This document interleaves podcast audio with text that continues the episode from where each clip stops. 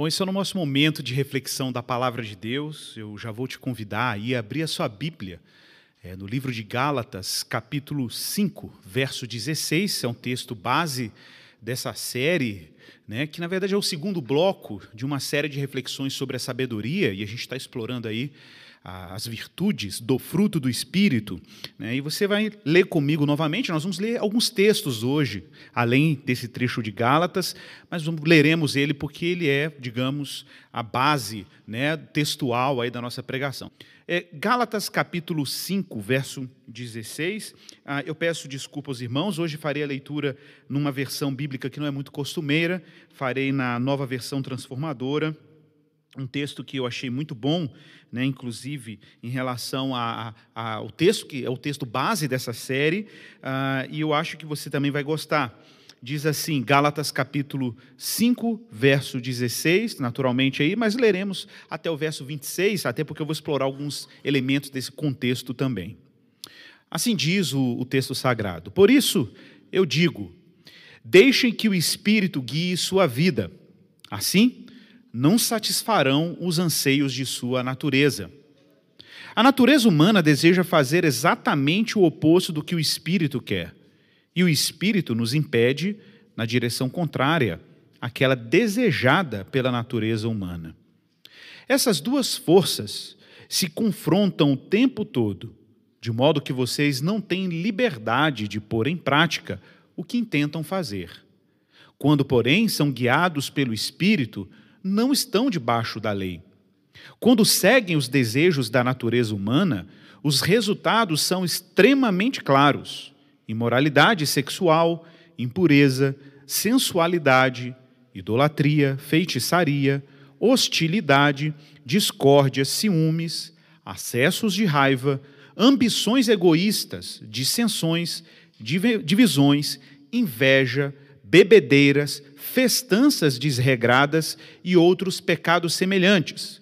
Repito o que disse antes: quem pratica essas coisas não herdará o reino de Deus.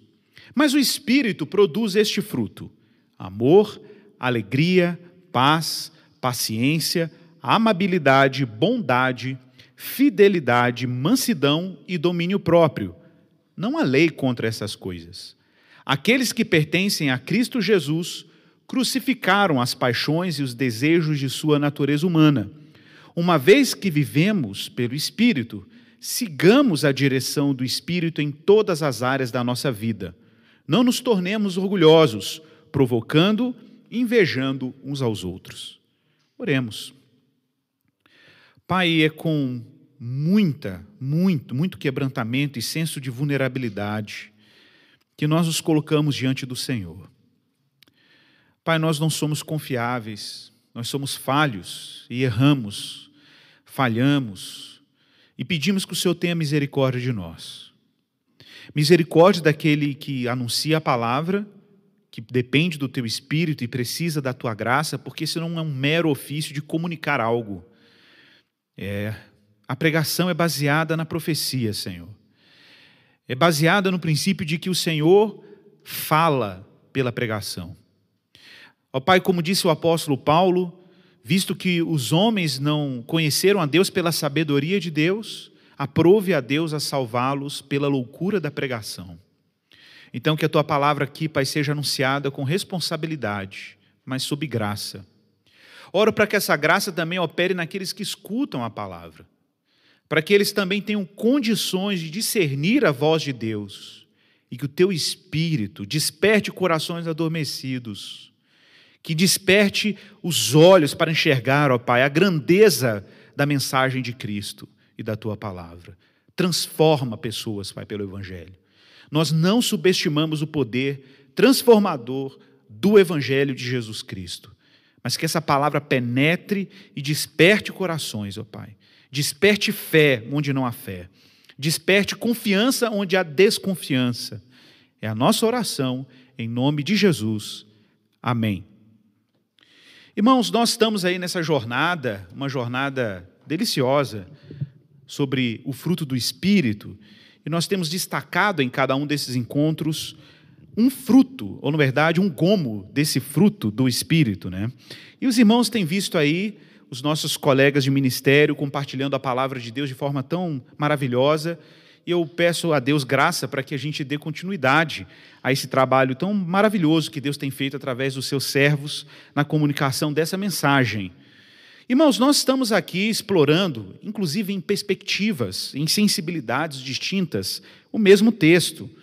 E esse texto que você acabou de ler comigo é um texto que Paulo dirigiu, como você já sabe, a uma igreja em particular a igreja da Galácia, uma igreja importante, fruto das missões aí de Paulo, das viagens que Paulo empreendeu para que o evangelho fosse testemunhado em toda a Ásia Menor. Nós vimos, inclusive várias vezes, que um dos grandes problemas da igreja da Galácia eram as tensões relacionais que surgiram nessa igreja por causa de algum problema muito específico que diz respeito à relação entre judeus e gentios, crentes da igreja da Galácia. Principalmente por causa de alguns irmãos, e Paulo chega ao ponto de chamá-los de falsos irmãos, que eram judaizantes, que propunham um falso ensino de que era necessário aos gentios, aqueles que não eram judeus, viverem uma combinação de salvação pela graça evangélica e práticas tipicamente judaicas. Inclusive, a eles era imposto ou proposto que se circuncidassem, ou seja, que se tornassem formalmente judeus, para assim serem plenamente participantes dos benefícios da graça. Isso era nitidamente uma distorção, e Paulo insiste nisso. Insiste, inclusive, em demonstrar que muitas das rixas e rivalidades e discórdias entre irmãos na igreja da Galácia, que Paulo chama de obras da carne, eram evidência da falta desse evangelho.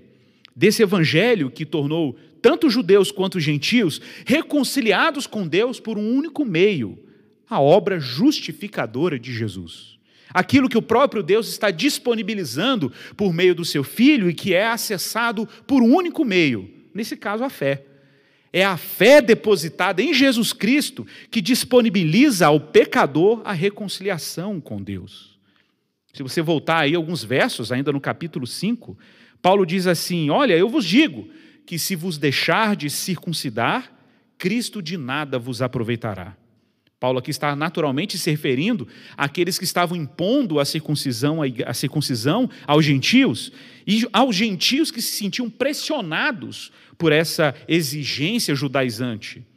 E Paulo é claro no verso 3: de novo eu testifico a todo homem que se deixa circuncidar, que está obrigado, por isso, a guardar toda a lei. De Cristo vos desligastes, vós que procurais justificar-vos na lei da graça decaístes. Porque nós, pelo Espírito, observe a ênfase de Paulo, porque nós, pelo Espírito, aguardamos a esperança da justiça que provém da fé. Porque em Cristo Jesus, nem a circuncisão, ou seja, nem aquele que é judeu, e nem a incircuncisão, ou seja, o não ser judeu, tem qualquer valor. Mas a fé, atenção, a fé que atua pelo amor. Veja como é interessante a lógica de Paulo aqui. Paulo está dizendo: ora, se esse negócio de circuncisão, de incircuncisão fosse relevante, isso realmente fosse frutífero ou fosse benéfico para a igreja, por que há rivalidade entre os irmãos? Paulo ainda diz mais no verso 15: Se vós, porém, vos mordais e vos devorais mutuamente uns aos outros, vede e tomem cuidado para que vocês não se destruam mutuamente. Digo, porém, andai no espírito e jamais satisfareis a concupiscência da carne.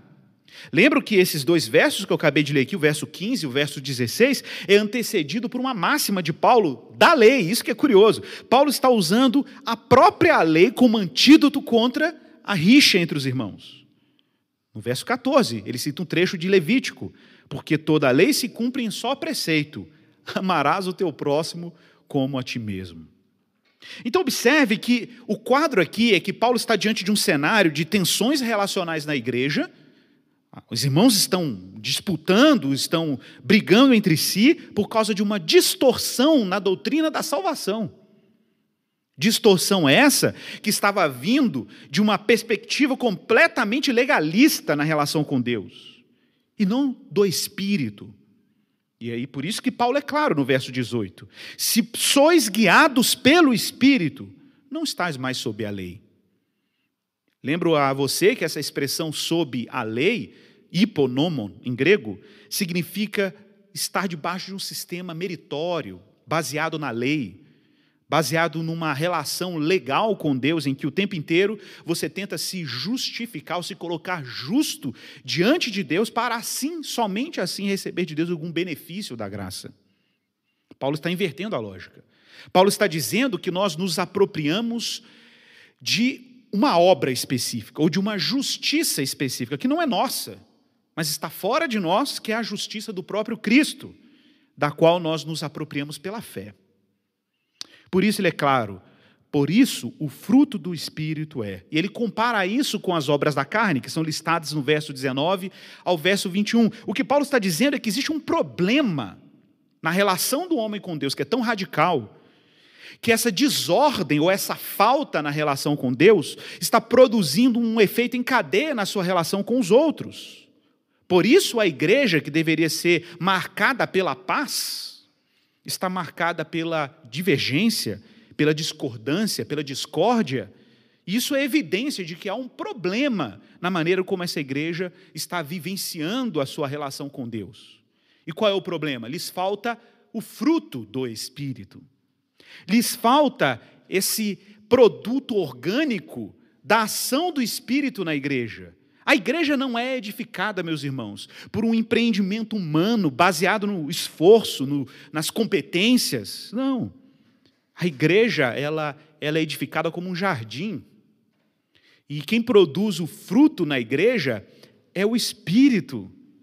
E essa analogia do fruto é maravilhosa, porque o fruto é alguma coisa que ela é produzida numa árvore organicamente, e ninguém pode sinteticamente produzir uma laranja Ninguém pode sinteticamente produzir uma mexerica.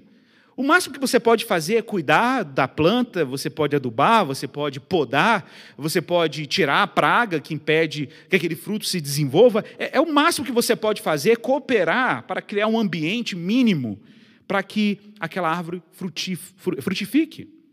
Mas a produção do fruto é um processo totalmente orgânico, totalmente autônomo em si e não a partir de qualquer empenho humano.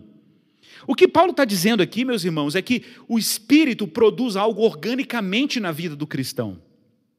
E que isso é andar no Espírito. Andar no Espírito implica numa produção orgânica do próprio Espírito. Aí você talvez me pergunte, então, essa listagem, ou esses gomos do fruto do Espírito, amor, alegria, paz, longanimidade, benignidade, bondade, fidelidade, mansidão e domínio próprio, não são mandamentos a serem cumpridos? Não. Isso aqui não é uma lista de regras morais. Isso aqui é uma listagem de virtudes produzidas pelo Espírito na vida do cristão, que anda no Espírito e que está ligado a Cristo pela fé e por isso reconciliado com Deus, não por justiça própria, mas por uma justiça que lhe foi imputada pela graça. Mas, de alguma maneira, o cristão deve participar desse cultivo da vida virtuosa? Sim, é claro que sim. E é uma coisa que nós vamos caminhar aqui juntos para entender. Bom, eu quero citar aqui em que nível essa participação acontece. Francis Schaeffer, e o, o Jonathan citou ele aqui em algumas mensagens anteriores. Francis Schaeffer, no livro dele, Verdadeira Espiritualidade, usa um conceito que eu acho extraordinário, que ele chama de passividade ativa. Ele diz que o cristão age, mas ele não age como legalista age. O cristão age de forma passiva. Parece até contraditório, né? um paradoxo. É que, na verdade, eu vou explicar isso aqui, é, na verdade, eu vou usar essa analogia. Quem foi brigão de escola aí sabe o que vai entender o que eu vou falar aqui agora. Quem foi brigão de escola vai entender. Quando você estava na escola e o seu colega queria que você entrasse numa briga, o que, que ele fazia com você? Que ele te via meio passivão, meio indiferente às provocações dele. Ele te dava um empurrão. Aí, se você não reagir, ele te dava um outro empurrão. Se você não reagir, te dava um terceiro empurrão, aí você caía para dentro, como diz os colegas de colégio, né? Você caía para dentro. Aí você ia para o fight. Mas observe, você só entrou na briga porque você reagiu a uma ação. Porque, como houve uma ação sobre você, você reagiu a ela. Irmãos, atenção para isso. Atenção, porque muita gente não entende quando a gente fala sobre doutrina da graça, como a gente combate o legalismo, o moralismo. As pessoas acham que quando a gente prega o evangelho da graça, nós estamos pregando uma passividade absoluta, um quietismo por parte do cristão. Um quietismo moral. Ah, vou ficar aqui esperando o Espírito despertar meu coração para fazer o bem. Não. O que o Espírito está fazendo com você, meu irmão, te dando um empurrão. E ele continua te dando um empurrão. E como esse empurrão vem? É Deus dizendo: não minta. É Deus dizendo: não adultere. É Deus dizendo: não cobice. Esse é o empurrão da graça. O empurrão da graça é que Deus está agindo sobre você para esperar de você uma reação. Então, o cristão não é santificado por ação. O cristão é santificado por reação. Reação ao quê? Reação à graça de Deus em você. Por isso, se você observar as cartas de Paulo, elas operam em dois blocos, sempre dois blocos. Um bloco, atenção para isso, gente, isso aqui é uma dica quentíssima. O primeiro bloco é um bloco descritivo. E o segundo bloco é um bloco prescritivo. Eu vou explicar. O bloco descritivo, Paulo geralmente fala da grandeza de Deus, da obra de Cristo, de como que Deus é majestoso na maneira como ele reconciliou pecadores consigo mesmo. E na medida que você vai saboreando a descrição da salvação e do evangelho, aí Paulo começa a ser prescritivo. Ele começa a dar ordens claras. Não minta, seja pacífico, seja frutífico, faça boas obras, ajude o irmão pobre, não minta, vai trabalhar quem não trabalha, não vai adulterar. E Paulo parece começa com uma lista de ordens. Aí você fala assim, ué, mas espera aí, como é que o Paulo da doutrina da graça começa a ser tão prescritivo no segundo bloco? Porque a prescrição, ou seja, a ordem do que é certo, o que é errado, faz sentido apenas no contexto da graça. É isso que muita gente não entende: que o evangelho da graça não é uma autorização para uma vida moralmente frouxa. É que Paulo muda a lógica. Paulo está dizendo que a transformação moral emerge no contexto da atuação do Espírito, e por isso faz sentido dizer: não minta, não roube, seja generoso, seja pacífico, evite as obras da carne. Faz todo sentido. Porque Deus está te dando um empurrão para você reagir ao empurrão da graça. Meu irmão, entre nessa briga. Entre nessa briga contra o pecado, mas entre como alguém que reage ao chamamento divino. Francis Schaeffer, no Verdadeira Espiritualidade, diria: se temos que frutificar na vida cristã, ou melhor, se Cristo vai produzir frutos através de nós pela ação do Espírito, é preciso haver um firme ato de fé. E ele diz: sobre a base de tuas promessas. Isso, essa é a oração de todo cristão. Sobre a base de tuas promessas, eu te busco, ó meu Jesus, para cumpri-las.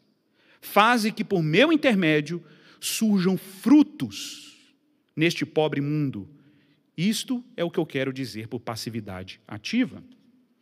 Pois então, a passividade ativa ou a reação à ação do espírito há de produzir no cristão o que nós chamamos de virtude, que é muito diferente de uma obediência moralista. Virtude é quando você é equipado com uma condição moral que você não tinha antes. Preste atenção nisso. Uma pessoa que tem a virtude da lealdade ou da fidelidade, você não precisa dizer para ela não adulterarás. Pensa comigo.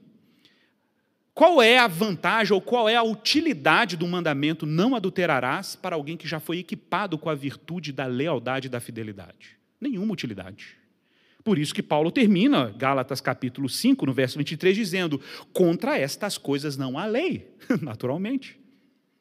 Você não precisa de impor lei ou propor lei para quem já tem a sua vida moralmente equipada com virtudes. N.T. Wright, no livro dele, que inclusive quero recomendar a vocês, Eu Creio e Agora, e o subtítulo é Por que o caráter cristão é importante? Recomendo essa obra. Ele vai definir virtude nos seguintes termos. Muito à sombra do que São Tomás de Aquino dizia sobre virtude. São Tomás de Aquino, um grande mestre da igreja, da escolástica, dizia que virtude é lei internalizada. É quando a lei começa a fazer parte da nossa natureza humana. É como se você fosse equipado com uma competência. Sabe quando você aprendeu a dirigir? que no primeiro momento você ficava racionalizando, eu tenho que botar o pé na embreagem, depois botar a primeira e controle de embreagem, aquela coisa. Você pensava e fazia, pensava e fazia, até um momento em que você parou de pensar e cada gesto se tornou parte de quem você é, aquilo virou uma competência.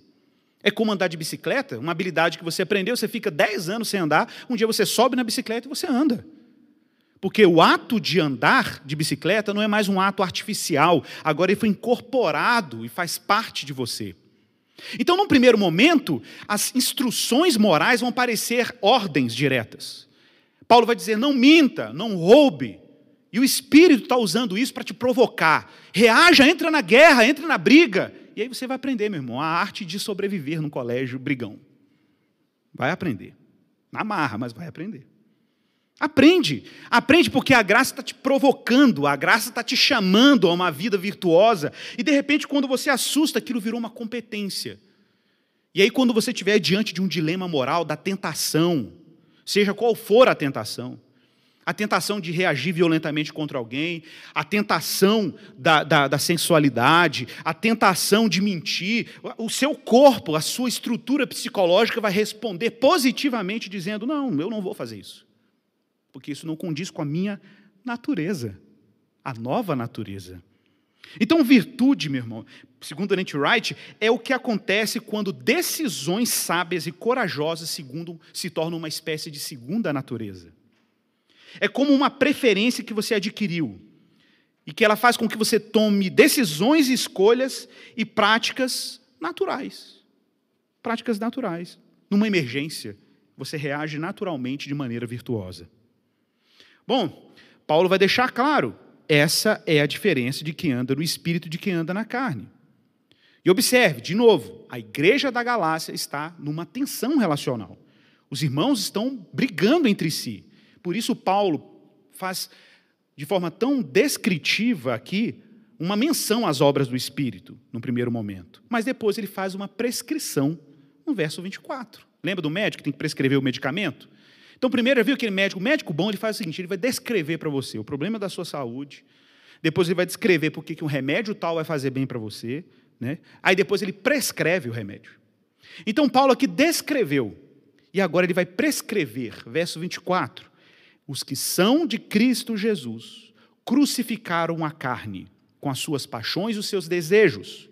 Se vivemos no Espírito, andemos também no Espírito e não nos deixemos, atenção, nos possuir de vanglória, porque Paulo aqui, por que Paulo fala de vanglória aqui, de soberba, de altivez? Porque Paulo está lidando com esse problema na igreja da Galácia.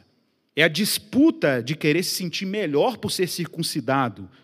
E aí Paulo diz: olha, não nos deixemos possuir de vanglória, provocando uns aos outros e tendo inveja uns dos outros. O problema da igreja da Galácia era que lhe faltava fruto do Espírito fruto que fornece todos os meios para um convívio harmonioso na igreja, que não é simplesmente uma, um clube de convívio social. A igreja deveria ser expressão do novo mundo que Deus está prestes a inaugurar.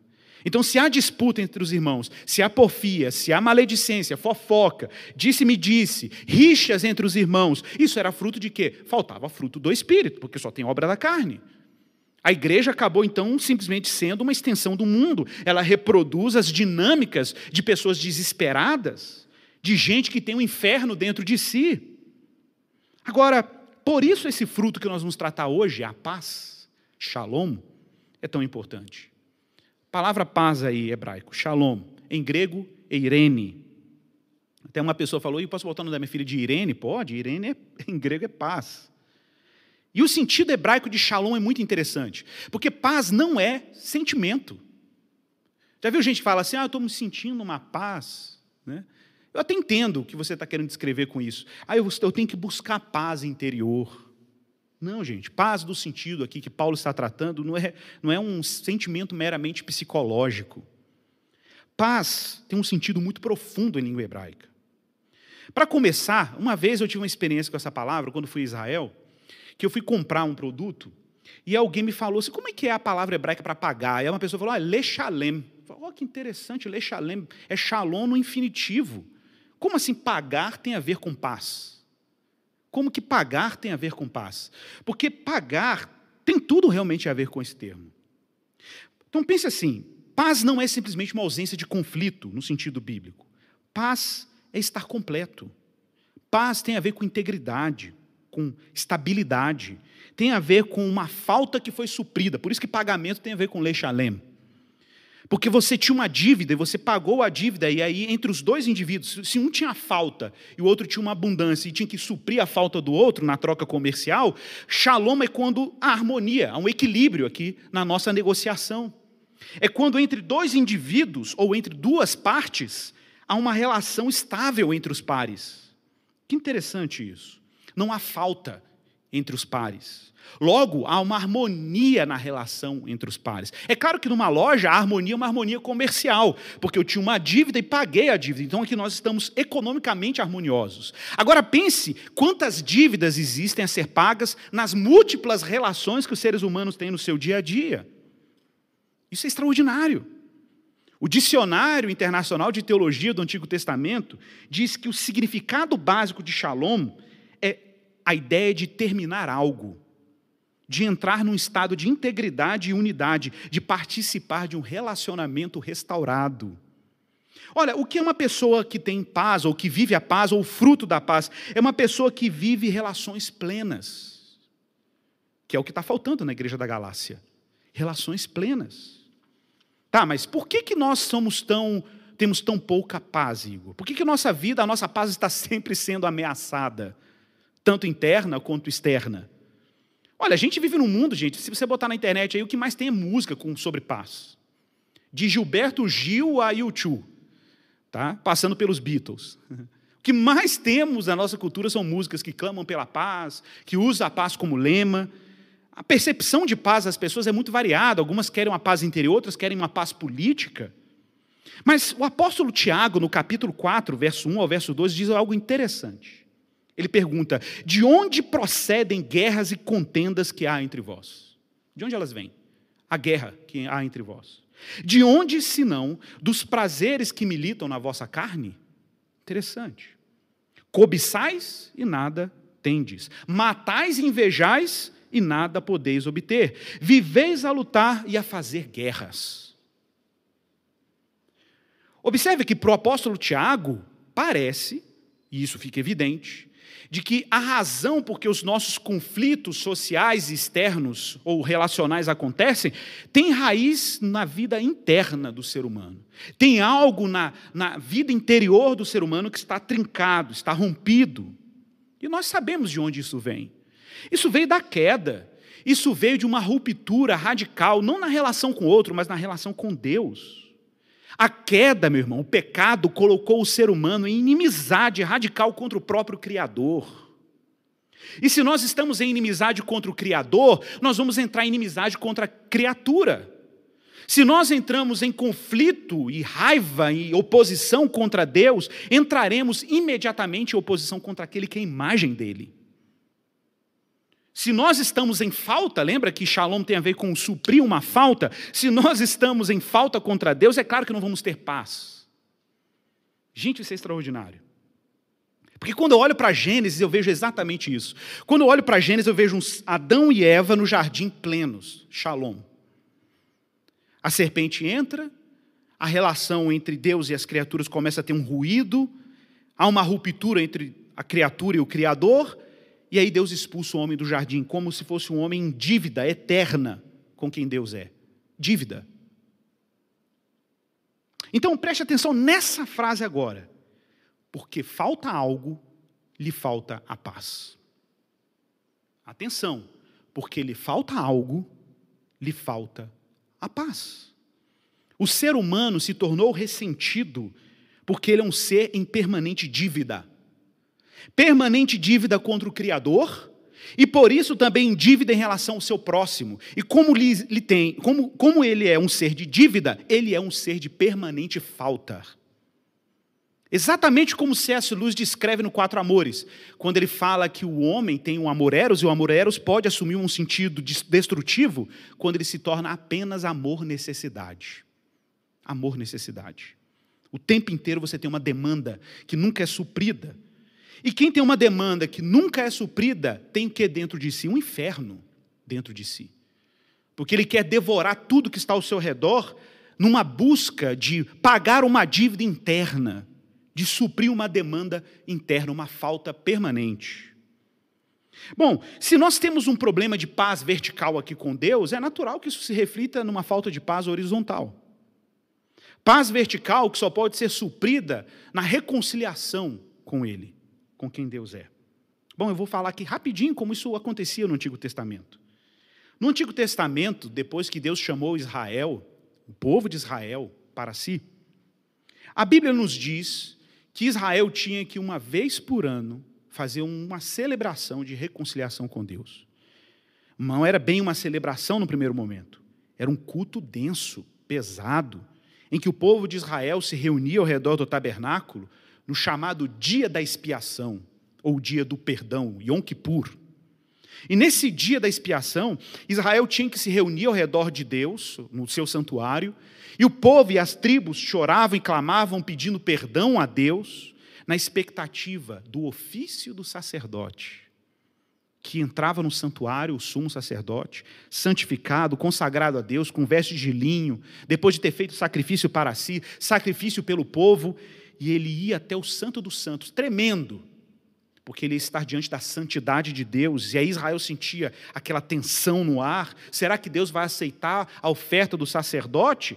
Gente, o sacerdote, dependendo de como ele entrava, ele podia ser fulminado imediatamente ali, consumido por fogo, porque ele carregava em si toda a representação da nação de Israel. E quando ele chegava diante do Senhor, ele intercedia, fazia uma oração, uma oferta, apresentava incenso diante de Deus. E ninguém podia acompanhá-lo nesse momento. Não tinha câmera para você ver ele ao vivo entrando lá. Todo mundo ficava do lado de fora falando assim: tomara que dê certo. E na medida que o sumo sacerdote entrava e ele intercedia, o povo orando e pedindo perdão pelos seus pecados, representado por aquele intercessor, aquele mediador, que era o sumo sacerdote, eles ficavam ali fora esperando ele voltar. Todo mundo ficava olhando para a saída do tabernáculo, aquela cortina do lado de fora. Porque quando aquela cortina mexia, já era bom sinal que Deus tinha aceitado a oferta e ele estava em paz com o seu povo. E aí o sumo sacerdote saía. Quando o sumo sacerdote saía, gente, aí a tensão era transformada em júbilo. Os cânticos de Israel eram cânticos de livramento, cânticos de salvação, que coisa extraordinária. E o povo entoava louvores ao Senhor, e então o sumo sacerdote levantava suas mãos em direção ao povo, o filho de Arão estendia sua mão em direção ao povo, em vestes de santidade, o povo reconciliado com Deus, e ele dava a seguinte bênção nesse momento. Números capítulo 6, verso 24. A bênção de Arão. O Senhor te abençoe e te guarde. O Senhor faça resplandecer o rosto sobre ti e tenha misericórdia de ti. Que o Senhor sobre ti levante o seu rosto e te dê shalom, te dê a paz. Não existe mais inimizade, não existe falta na relação de Israel com o Senhor. Não existem mais demandas, tudo está suprido. Tudo está suprido, porque Deus aceitou a oferta do seu povo. Deus entrou em paz com o seu povo. E por isso, olha que detalhe interessante: por isso era comum, depois desse evento, Israel ofereceu ao Senhor o que a Bíblia chama de ofertas pacíficas. Olha o nome: ofertas pacíficas. Em língua hebraica é shelamim, ou oferta de pazes porque Israel está entrando em paz com Deus. E esse jantar não era um jantar formal. Se você ler os textos bíblicos sobre ofertas pacíficas, elas eram jantares comunais. Oh, gente, era um grande, uma grande ceia, um grande banquete que simbolizava e celebrava a paz de Deus com o seu povo. Ofertas pacíficas. Pois então, meus irmãos, Jesus Cristo entrou nesse mundo para trazer paz ao seu povo aqueles que se ligam a Ele. Jesus, em João capítulo 14, verso 27, chamou os discípulos para perto de si e disse para eles: Eu deixo com vocês a paz. A minha paz lhes dou. Não lhes dou a paz como o mundo a dá. Que o coração de vocês, atenção, não fique angustiado e nem com medo, porque esse é o exemplo de um coração não pacificado, um coração que ainda se sente em débito, uma vida que ainda se vê em dívida. E Jesus está dizendo: Eu estou dando o meu shalom para vocês. Vocês não têm mais o que temer. Vocês não têm mais o que temer. Vocês não precisam ter mais o um inferno dentro de vocês. Não existe falta agora. Né? Eu deixo para vocês a minha paz. E não deixo como o mundo dá. E é interessante porque esse verso 27 vem logo em seguida uma pergunta de Judas Iscariote, que tinha lá interesses de paz, mas paz política, paz pelo poder secular. E aí Jesus fala: a minha paz não é como o mundo dá paz. Não é pax romana, a paz do Império Romano. A minha paz é de outra natureza. Não adianta você impor a paz pela espada, como o império fez, se os corações ainda estão em guerra consigo mesmo e contra o outro. Deus está dando uma solução radical para o problema da inimizade humana. Qual é a solução radical? É que a inimizade humana nasce da inimizade contra Deus. Foi por isso que, depois da queda de Adão, o que acontece? Caim mata Abel. Caim não mata Abel por inimizade contra o irmão. Caim mata Abel porque estava ressentido contra Deus. A raiz de toda violência humana na Bíblia começa numa violência do ser humano, numa inimizade do ser humano contra o próprio Criador. Saiba disso, meu irmão, que toda a violência terrível que a gente testemunha no nosso mundo, se a gente fizer uma genealogia dessa violência, você vai chegar na inimizade do homem contra Deus. Lembra que Jesus falou? Eu deixo a minha paz. Então não fiquem angustiados e com medo. Por isso, um pouco para frente, João capítulo 20. Jesus aparece para os discípulos depois da sua crucificação. O texto diz claramente, em João 20, 19, que caía da tarde, os discípulos estavam trancafiados dentro de casa, com medo dos judeus, ao medo. E ele acabou de dizer: Eu faço isso para que o coração de vocês não fique angustiado e com medo. E os discípulos estavam com medo, no capítulo 20, trancafiados. Lembra que Jesus disse aqui no verso, capítulo anterior: Deixo-vos a minha paz? Olha o que, que ele faz quando ele aparece para os discípulos com medo. A primeira coisa que ele fala, quando ele aparece dentro da casa, com a porta trancada, ele diz: Paz seja convosco. Shalom Aleichem, paz seja convosco.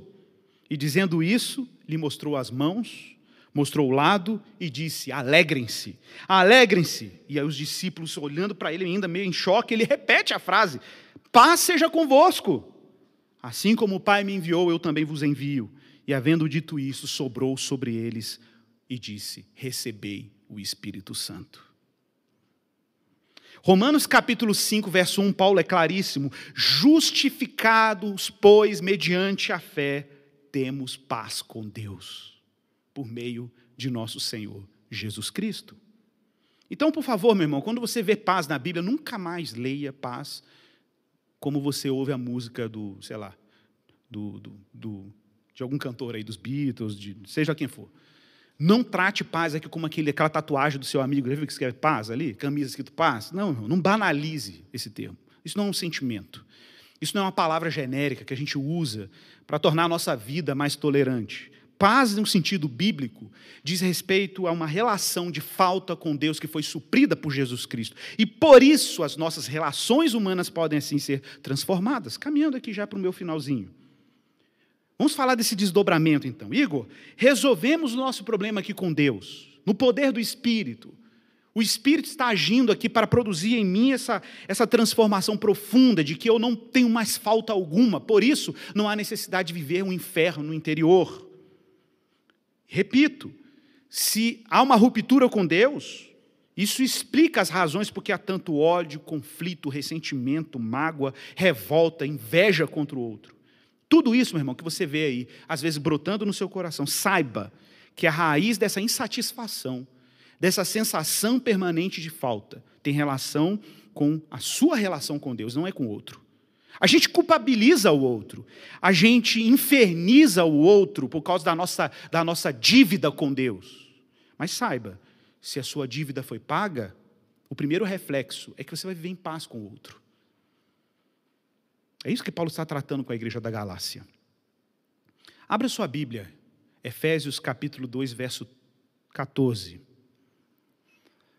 Porque agora vocês vão ver que faz todo sentido.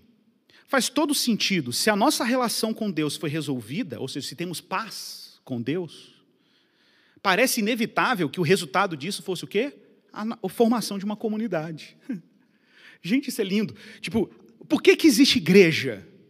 Eu vejo muita gente aí com alergia de igreja, alergia de congregar. Gente, desculpa, eu sei que tem péssimos exemplos de igreja, mas eu quero te dar uma, uma, uma oportunidade de você se dar uma segunda chance. Uma segunda chance. Qual é a segunda chance? De entender que é natural que, na medida que nos vejamos em paz com Deus, que Deus nos conceda paz com o próximo. E se Deus concede paz com o próximo, há finalmente a possibilidade de formarmos uma comunidade, uma comunidade humana, em que nós não precisamos disputar nada com ninguém, porque estamos reconciliados com Deus e por isso reconciliados com o outro. Efésios 2,14. Preste atenção. Olha a palavra paz aí, tá? Atenção para ela. Porque Ele é a nossa paz, Jesus. De dois povos ele fez um só, judeus e gentios. Gente, judeu e gentio era irreconciliável. Mas Paulo está dizendo, por causa de Cristo, essa reconciliação foi possível. E na sua carne ele derrubou a parede de separação que estava no meio, que era a inimizade. Então havia inimizade? Havia. E por que, que havia inimizade entre homens e homens? Porque havia uma inimizade contra o próprio Deus. E como Deus resolveu o problema da nossa inimizade contra Ele? Não era uma dívida? Lembra? Shalom tem a ver com pagar uma dívida. Não era uma dívida que nós tínhamos com Ele? Como Deus resolve? Pagou a dívida. Ele cancelou a cédula da dívida que era contra nós. E fez isso no seu filho.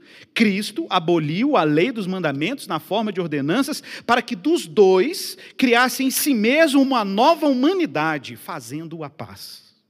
E reconciliasse ambos em um só corpo Irmão, só é possível reconciliação entre seres humanos e seres humanos porque houve uma reconciliação entre seres humanos e o próprio Criador. Se a dívida com Deus foi paga, a dívida com o próximo está sendo paga. Por meio da cruz, destruindo. Deus fez isso com a Deus destruiu a inimizade por meio dela. E quando ele veio, Cristo evangelizou paz, anunciou paz a vocês que estavam longe, os gentios, mas paz também aos que estavam perto, os judeus. Por quê? Porque por meio dele, ambos, judeus e gentios, temos um só acesso a um espírito. Gente, que extraordinário. É extraordinário pensar que era inevitável o surgimento da igreja, uma vez que o homem foi reconciliado com Deus. É por isso que nós congregamos, irmãos. Nós não congregamos porque isso aqui paga dízimo e o salário dos pastores, ok? Não é por isso que nós congregamos. Nós congregamos porque isso aqui é um evento. Nós congregamos porque isso aqui é um sinal no mundo presente de que Deus está resolvendo o inferno no coração dos homens. É porque uma dívida foi paga, é porque há shalom na minha relação com Deus, que é possível shalom na relação de uns com os outros. Não sei se você sabe o que significa a palavra Jerusalém.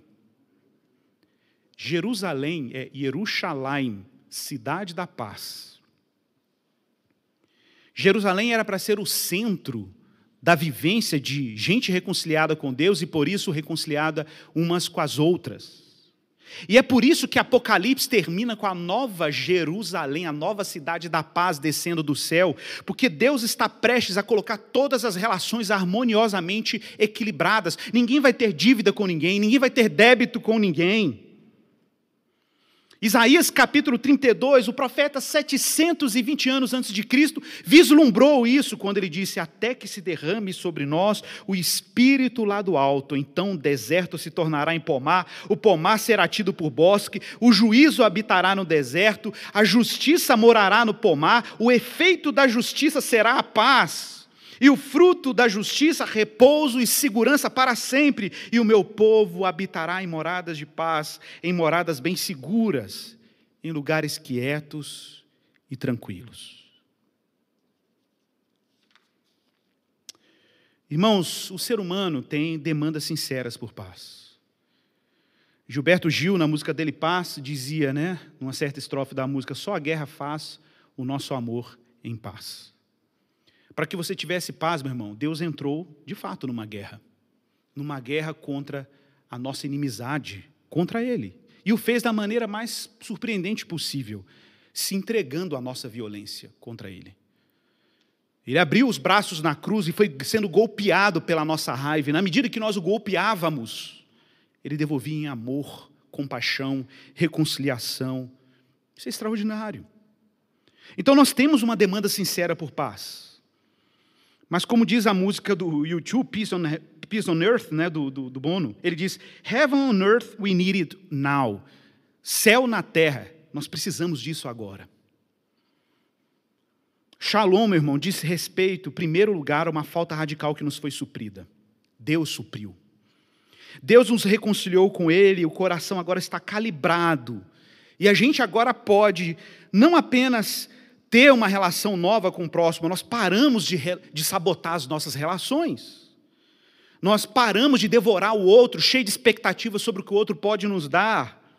Shalom diz respeito à nossa relação com Deus e se desdobra na nossa relação com o próximo, porque Shalom tem forma de cruz. Shalom tem forma de cruz, porque a nossa relação vertical foi resolvida, nossas relações horizontais também estão sendo resolvidas. Por isso nós temos uma cruz aqui atrás. Deixa eu botar o dedo direito aqui. Ok. Não, aqui. Não, não dá. Desisto. Aqui, pronto. Então, plenitude vertical se desdobra em plenitude horizontal. Então, é importante deixar claro que esse shalom, ele não é produzido pelo nosso empenho. Não há guerra que façamos que produza esse shalom. Só existe uma guerra que deu efeito para esse shalom. É a própria guerra que Deus empreendeu, a partir do seu querer e da sua vontade. E por isso o Espírito desperta o nosso coração meio que sinalizando o antegosto de um mundo que vai estar em paz um dia. Corações pacíficos sinalizam um mundo pacífico que Deus instaurará pelo seu poder e pela sua vinda. O coração em paz e as relações em paz são um antegosto, uma antecipação do shalom cósmico que Deus vai trazer ao mundo, em que as relações serão completamente estabilizadas pela sua vontade e o seu querer. Não vai haver nenhum tipo de demanda, nenhum tipo de falta. Tudo foi pago Toda a dívida foi paga. Não há o que mais, não há o que demandar. Jesus estava certo quando disse na sua última palavra na cruz: está consumado. Vamos orar. Igor, minha casa precisa de paz. No meu ambiente de trabalho eu preciso de paz. Eu preciso de paz dentro de mim, preciso de paz nas minhas relações. Então saiba, meu irmão, peça a Deus aí, cultive Cultive, entre para a briga. O Espírito está tá te empurrando. Entra para a briga, meu irmão. Reaja à ação de Deus e desfrute da paz que só o Espírito de Deus pode produzir nesses termos. Shalom só no Senhor. Pai, em nome de Jesus, oro para que o Espírito de Deus ilumine os nossos lares. Oro para que a graça do Senhor coloque tudo na posição correta. Oro para que esse meu irmão, essa minha irmã que está me ouvindo agora, esse, esse meu ouvinte, entenda que o inferno interior que ele vive tem como raiz o um inferno na relação com o próprio Deus. Há uma dívida enorme que ele não pode pagar, que ela não pode pagar.